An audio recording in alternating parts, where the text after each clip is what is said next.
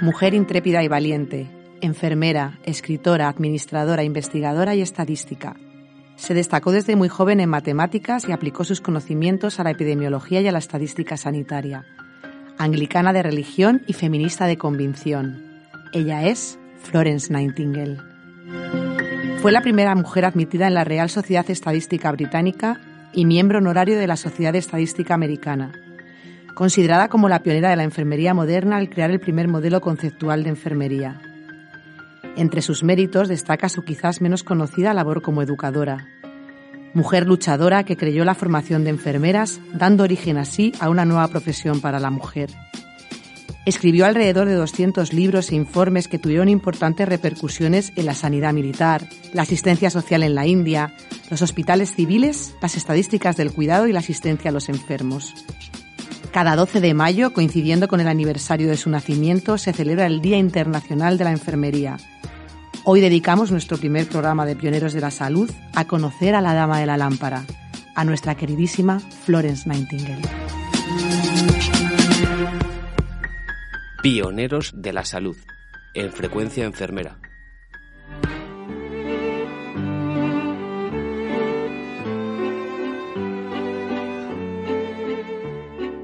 Florence Nightingale nació el 12 de mayo de 1820 en Florencia ciudad de la que toma su nombre y que en aquel momento era capital del Gran Ducado de Toscana.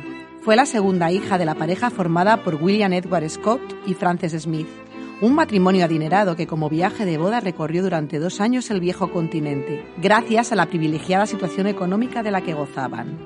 Será en este periodo cuando nazcan sus dos hijas, y tanto Florence como su hermana mayor, Frances Parténope, recibieron el nombre de la ciudad donde nacieron. Durante ese viaje reciben la noticia de la muerte de un pariente llamado Peter Nightingale y siguiendo la costumbre de la época asumieron el apellido, las propiedades y las armas del pariente, pasándose a llamar la familia Nightingale. De vuelta a Inglaterra se acomodaron en una bella y pintoresca casa de campo en el condado de Hansey, donde las niñas pasaron unos maravillosos e inolvidables veranos. Tanto William como Frances eran personas cultas e instruidas, interesadas por la vida política de la época. El padre de Frances y abuelo materno de Florence, William Smith, había sido un importante diputado del gobierno inglés durante 46 años, gran defensor de los derechos de los disidentes en materia religiosa y militante por la abolición de la trata de esclavos. Florence nació y creció en una época de intensos cambios sociales, en un entorno de ideas liberales y reformistas, lo que justifica en gran medida su gran interés por los grandes problemas de la época.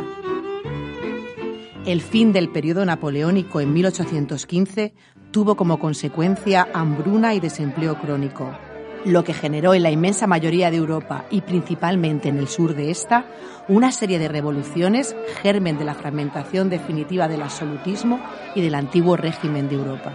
La revolución de 1820 fue la primera de estos ciclos revolucionarios que se repetirían sucesivamente en las de 1830 y las de 1848.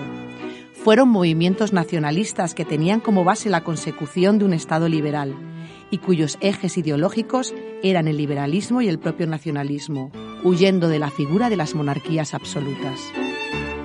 Es en este clima político de intensos cambios donde Florence comienza sus primeros años de estudio.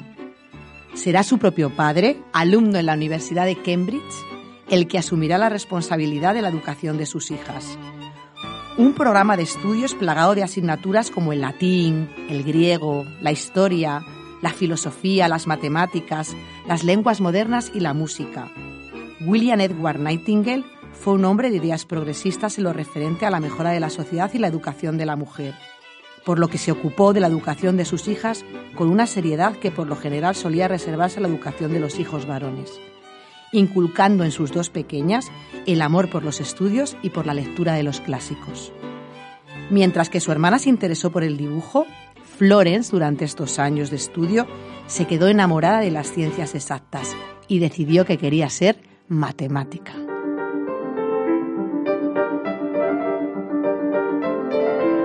A los 17 años tuvo una experiencia mística y sintió la llamada de Dios. Ella afirmaría que Dios la había elegido para ser soltera y que su vocación giraría a partir de ese momento alrededor de la entrega y el cuidado a los demás.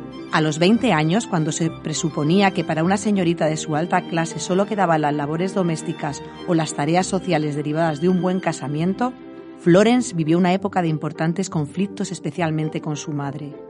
Frances no veía apropiado este estilo de vida estudioso en una mujer de la alta sociedad victoriana, pero la idea de una vida doméstica a Florence le horrorizaba y aunque era una joven atractiva, inteligente y rica y con una gran cantidad de pretendientes, ella tenía sus propios planes. Mujer tenaz y testaruda, logró mantener su independencia transmitiéndoles a sus padres su intención de estudiar las ciencias exactas a través de las matemáticas. Aprendió aritmética, geometría y álgebra, y uno de sus tutores fue James Joseph Sylvester, artífice de teorías brillantes en el ámbito de las ciencias exactas. Florence se convirtió en la aventajada alumna de Sylvester y aprendió de él los secretos ocultos de las matemáticas y de la estadística, disciplina que le sería muy útil en sus actividades posteriores. Cuando Frances Smith había aceptado por fin que el estilo de vida de su hija fuera contrario a sus deseos, Florence les comunicó a ella y a su padre una nueva inquietud. En 1845, con solo 25 años cumplidos, decidió que su vocación sería la enfermería. Ambos se opusieron firmemente a su decisión, especialmente su madre. Desde su punto de vista, la enfermería era un trabajo indigno que debían hacer los pobres o los sirvientes, por lo que era una ocupación completamente inadecuada para una mujer del estatus social de su hija. Porque actualmente que un hijo se dedique a la enfermería supone un orgullo, nada que ver con la percepción sobre la profesión por aquel entonces cuando las enfermeras eran consideradas ayudantes de escasa monta y en algunos casos incluso de imprecisa reputación. Pero Florence era una mujer tozuda y siguió insistiendo. Ese año, decidida a aprender la enfermería en la práctica, pidió permiso a sus padres para entrar a trabajar en la clínica Salisbury, cuyo médico jefe era un amigo de la familia. No obtuvo el permiso, porque sus padres consideraban que no era un trabajo adecuado para una dama de su posición social. En 1849, con tan solo 29 años, durante un viaje de placer por Egipto, pudo conocer de primera mano la situación de escasez de recursos y limpieza en las salas de los hospitales de dicho país. La sepsia brillaba por su ausencia, lo que suponía graves problemas de salud pública. Esta situación sobrecogió a Florence y desde ese momento se entregó a la tarea de instruirse como enfermera. Durante varios años viajó por diferentes ciudades, visitando hospitales en París, Roma, Londres y Alemania. En este último lugar se instruyó como enfermera en el Hospital Theodor Elienner, un hospital de diaconisas protestantes donde recibió cuatro meses de formación médica, que constituirían la base para su posterior desarrollo en la profesión de la enfermería. Desde Alemania viajó a París y en 1853 visitó el Hospital Lariboisier, donde quedó impactada al observar el diseño de las salas hospitalarias especialmente diseñadas para recibir la luz y el aire fresco. Su estudio sobre los bajos índices de mortalidad en este hospital contribuyó a confirmar la denominada teoría de los miasmas, que sostenía que la enfermedad surgía espontáneamente en los espacios sucios y cerrados teoría que años más tarde Pasteur, con el descubrimiento de los gérmenes, echaría por tierra. En agosto de 1853 regresó a Londres y fue nombrada superintendente sin remuneración en un hospital que atendía únicamente a damas en Harley Street. Durante el tiempo que permaneció en este puesto, no solo colmó su ambición de convertirse en enfermera, sino que demostró ser una excelente gerente de cuidados. Con su trabajo empezó a superarse el modelo asistencial tradicional basado en los buenos sentimientos, sustituyéndolo por una asistencia sanitaria científica, la cual precisaba una rigurosa formación del personal de enfermería. Allí permaneció un año, hasta que en marzo de 1854 estalló la horrible guerra de Crimea, un conflicto que enfrentó al imperio ruso del zar Nicolás contra el imperio turco, apoyado en esta ocasión por Francia y Inglaterra. Y aunque las victorias en el campo de batalla de este imperio turco y sus aliados eran noticias de éxito bélico, las historias que venían de los hospitales de campaña del ejército británico eran de horror. Las terribles condiciones sanitarias de los soldados enfermos en el frente diezmaban las tropas a una velocidad vertiginosa. Sidney Herbert, el secretario de Estado en Guerra y amigo personal de Florence, la invitó a que viajase a la zona y que ayudase con sus conocimientos de enfermería a mejorar las condiciones de sus soldados en estos hospitales de campaña. Flores convocó a 38 intrépidas enfermeras que de manera voluntaria viajaron al Hospital Militar de Scutari en Turquía.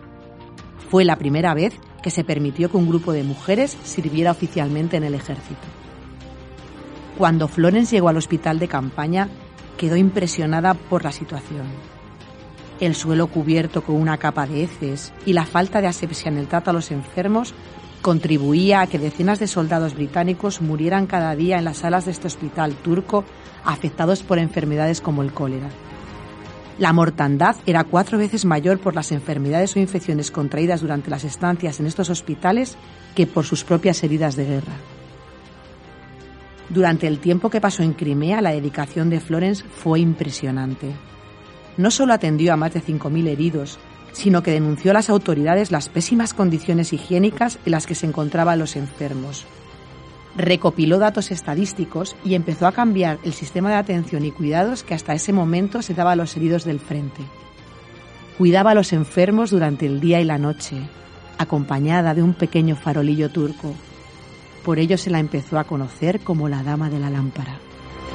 Florence colocó fuentes de agua potable en el hospital, compró verdura y fruta fresca para los soldados heridos, lavó su ropa y sus utensilios para comer, limpió las salas de hospital y mejoró su ventilación, escribió cartas en nombre de los soldados, proporcionó salas de juego y cuartos de lectura a los soldados y mejoró la atención psicológica de estos enfermos de guerra. Para ella, la mejoría de los pacientes no solo dependía de su mejoría física, sino también de su bienestar psicológico. En febrero de 1985, la mortandad descendió del 49% al 2% y la atención de Flores y de sus enfermeras consiguió salvar más de 5.000 vidas de jóvenes soldados ingleses. Todo esto a consta de su propia salud, ya que fue en Crimea donde Flores contrajo una grave enfermedad que acabaría con su vida años más tarde. Estas noticias llegaron a Inglaterra y convirtieron a estas enfermeras en grandes heroínas. A su vuelta recibieron grandes reconocimientos sociales y académicos, como la Cruz al Mérito, galardón que le entregó el rey Eduardo VII años más tarde. Gracias a sus recogidas de datos y a sus estadísticas de mortalidad en las guerras de Crimea, convenció al gobierno británico de la necesidad de realizar reformas higiénicas en los hospitales del país. Para ello pensó que la mejor forma era hacerlo gráficamente, y con este objetivo creó el diagrama de la rosa, una útil herramienta estadística que posteriormente sería conocida en el mundo matemático como el diagrama del área polar.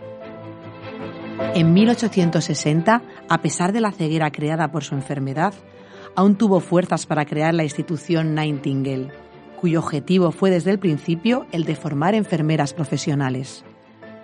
A lo largo de su vida, Florence publicó más de 200 libros, manuales y artículos sobre la enfermería y sus cuidados.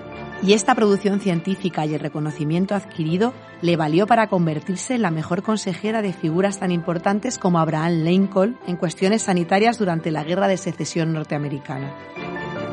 Fallece en agosto de 1910 a los 90 años de edad cumplidos con la satisfacción de ver la labor enfermera convertida en una profesión sanitaria de reconocimiento.